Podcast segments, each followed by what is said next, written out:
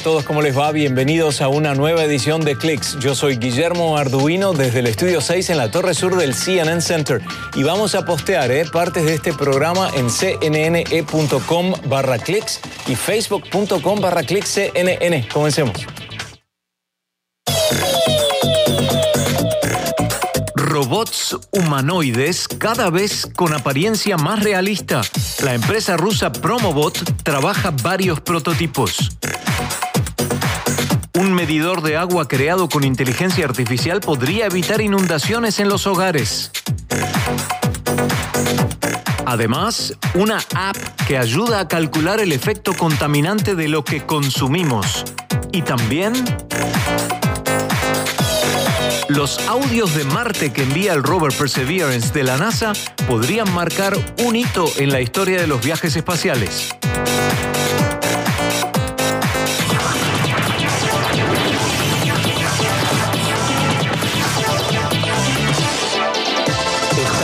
Día más cerca una era con humanoides, ¿no? Esos robots que parecen seres humanos. Y es que en Rusia, la fábrica de robots Promobot anunció que abrió una nueva oficina con el objetivo de mejorar la apariencia realista de estos robots humanoides. Y dijo que ahí trabajan desde especialistas en polímeros hasta artistas y diseñadores que utilizan imágenes en tres dimensiones para crear justamente una piel artificial hiperrealista. El laboratorio ya trabaja en varios prototipos de humanoides, tanto femeninos como masculinos, como es el caso del que denomina Android Robo C, que según su sitio web es el primero de su tipo y puede integrarse a ambientes de negocios. Promobot, que también fabrica otros tipos de robots, afirma que suministra sus productos a oficinas públicas y empresas rusas y también en otros países.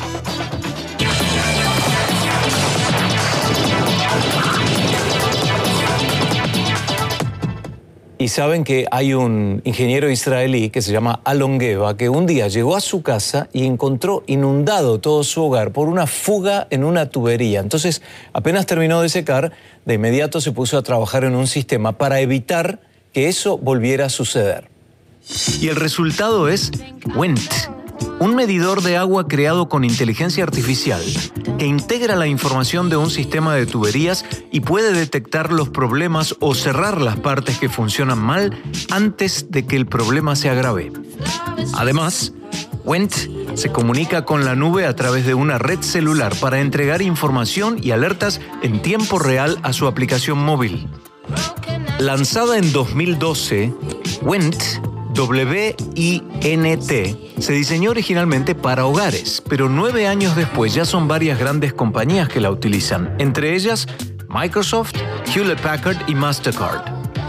El desperdicio de agua es un gran problema en esta época. Por ejemplo, una ruptura de 3 milímetros en una tubería puede desperdiciar unos mil litros de recurso en un solo día, según la empresa American Water Resources.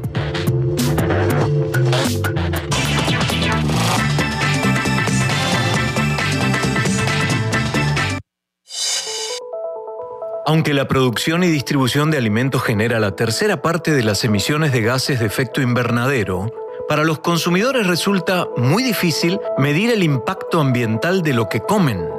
Pero la empresa Evoco, con base en la capital de Irlanda, Dublín, intenta hacer que esa información esté al alcance de todos. Los usuarios de su aplicación digital solo tienen que tomar una foto a su recibo del mercado para saber cuál es el impacto ambiental de lo que acaban de comprar. Entonces, la aplicación reconoce los nombres de los productos y calcula las emisiones de carbono luego de ver dónde está ese negocio y contrastar la información del tipo de producto, su peso y origen con su base de datos. Por el momento, la aplicación solo está disponible en Irlanda e Inglaterra.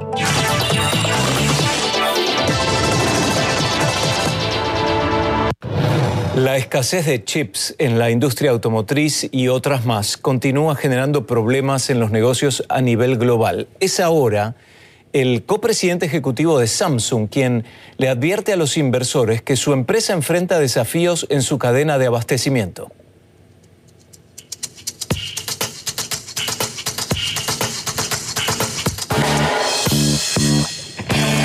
La falta de semiconductores podría extenderse hacia el segundo trimestre del año, con las consecuencias económico-financieras que ello implica, y empeora aún más para las empresas automotrices que ya se habían manifestado sobre ese problema en meses recientes.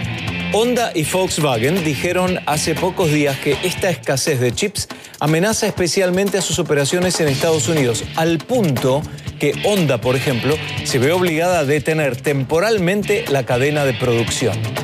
El efecto es tal en General Motors que por la falta de este insumo ensamblará algunas versiones de sus camionetas Chevrolet Silverado y GMC Sierra sin un módulo de administración de gasolina que ahorre el combustible o el consumo del combustible. Y desafortunadamente para los compradores, la empresa no modificará los motores una vez que los chips estén disponibles en el mercado.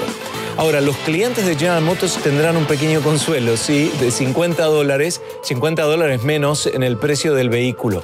Los modelos afectados son los que cuentan con el motor Eco T3 V8 de 5,8 litros con transmisión automática de 6 y 8 velocidades. Debido a la escasez de estos chips, General Motors calcula una caída de sus ganancias entre 1.500 y 2.000 millones de dólares en 2021.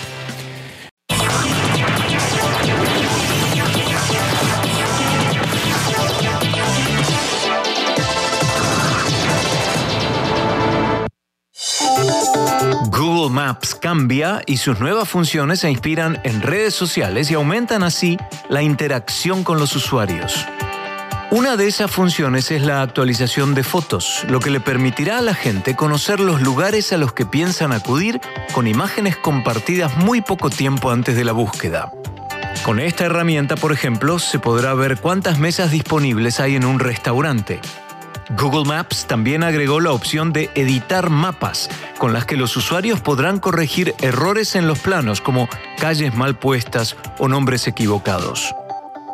Estas funciones que Google Maps introdujo hace unos días se suman a otras que agregó recientemente, como la opción para saber cuántos casos de COVID-19 hay en un área determinada.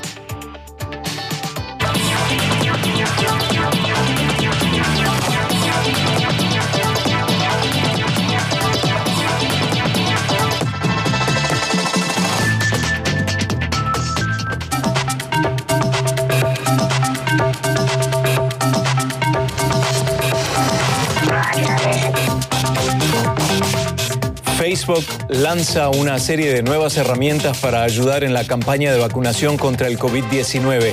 La empresa, que es también dueña de Instagram y de WhatsApp, anunció que utilizará sus plataformas para que sus usuarios tengan más datos sobre las vacunas, incluida la información acerca de dónde y cuándo deben vacunarse. Su portal Centro de Información COVID-19, lanzado originalmente en Facebook, ya está disponible para los usuarios de Instagram en todo el mundo.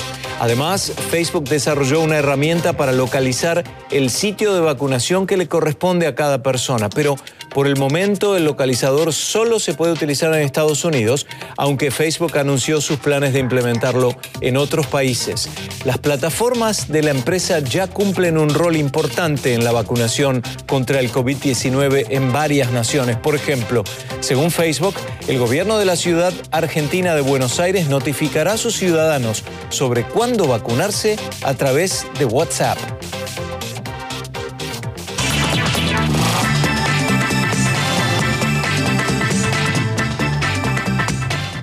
Saben que el deportista Tiger Woods regresa al golf, pero no lo hace en la vida real, sino en un videojuego. Aunque todavía no está claro cuándo podrá volver al golf profesional tras este accidente automovilístico que tuvo el 23 de febrero, Tiger Woods al menos regresa al deporte en un nuevo videojuego de Take Two Interactive. La empresa anunció que antes del accidente él había firmado un acuerdo de largo plazo con el golfista, ¿no? Además, Take Two Interactive confirmó la compra de HB Studios Multimedia y esa es la empresa que desarrolló el juego PGA Tour 2K21 y la franquicia de juegos para consolas, computadoras y dispositivos móviles The Golf Club. Tiger Woods uno de los golfistas más importantes de la historia, fue el rostro del videojuego de golf creado por la principal competencia de Tech2, que es Electronic Arts, entre 1999 y 2013. Ahí está lo interesante de esta historia. La empresa también produce la popular franquicia Grand Theft Auto, además de los juegos vinculados a la NBA y la WWE, que es la lucha libre de Estados Unidos.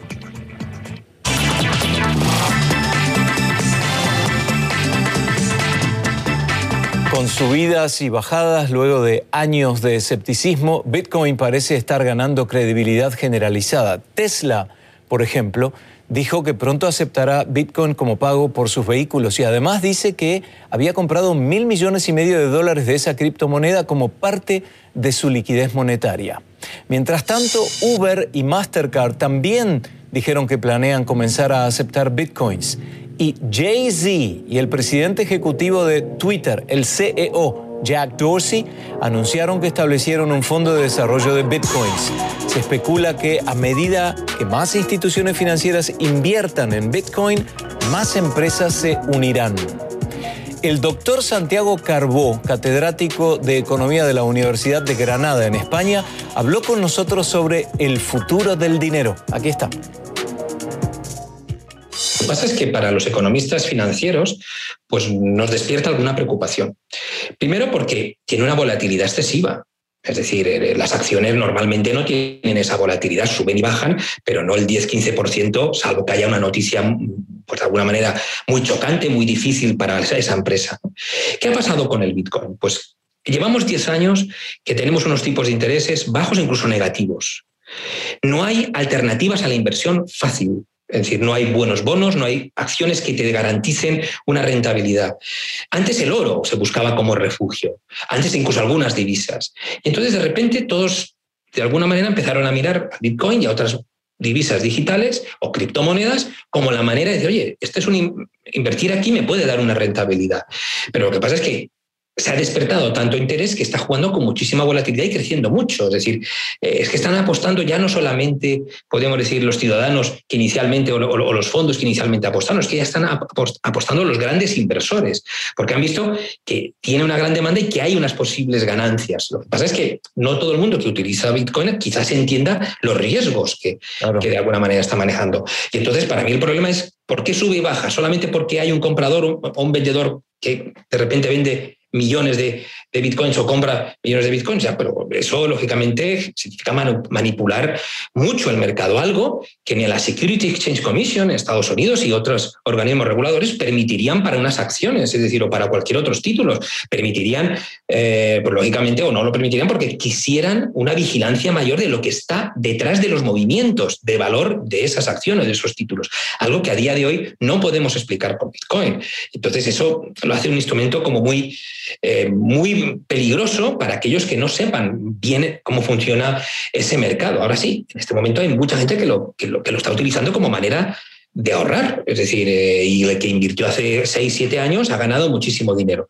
El problema es cuál será la salida si de repente empieza a hundirse y realmente no despierta el interés de nadie, ¿no?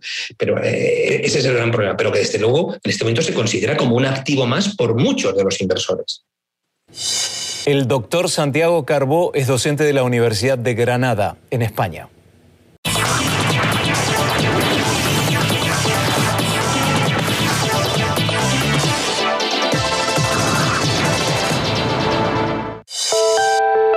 ¿Qué se necesitó para que la vida comenzara en la Tierra?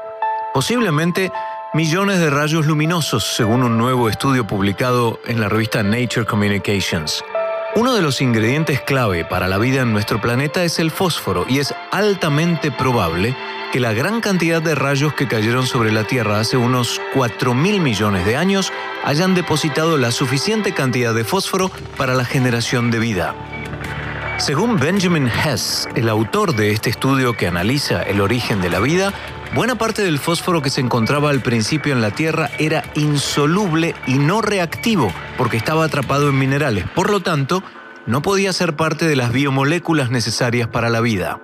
En su opinión fueron los rayos y golpes de luz, es decir, el mecanismo que creó al fósforo en una forma apta como componente vital. Y saben que las teorías sobre el destino del agua de Marte ahora toman un nuevo camino.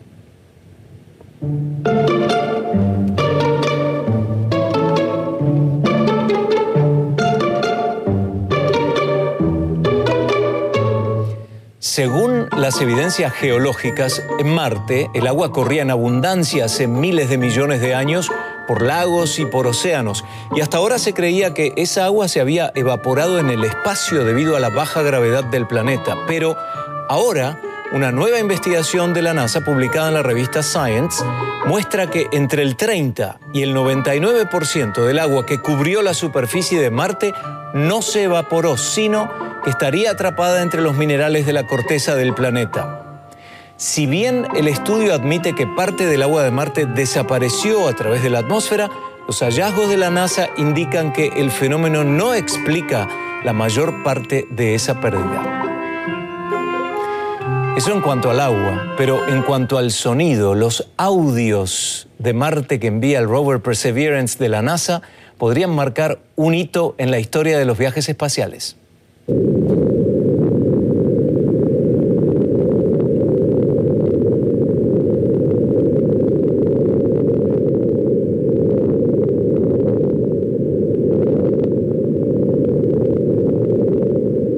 Y este es el nuevo audio enviado por la Supercam del vehículo que incluyen los sonidos mientras golpea piedras con su láser. Escuchen.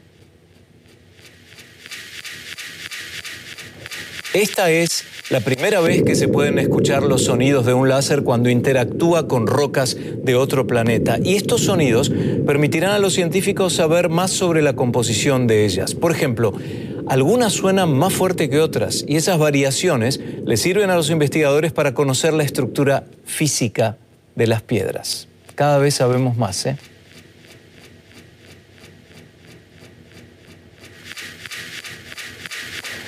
Y se nos acabó el tiempo por hoy. Estamos en facebook.com barra CNN. Rebeca Pérez Arocho desde la producción en su casa, Alberto Pérez desde la dirección aquí en el Control H en el CNN Center, junto a Jorge Alonso en la asistencia de operación. Yo soy Guillermo Arduino desde el estudio 6 en la Torre Sur del CNN Center. Nos vemos en la próxima. Gracias por acompañarnos.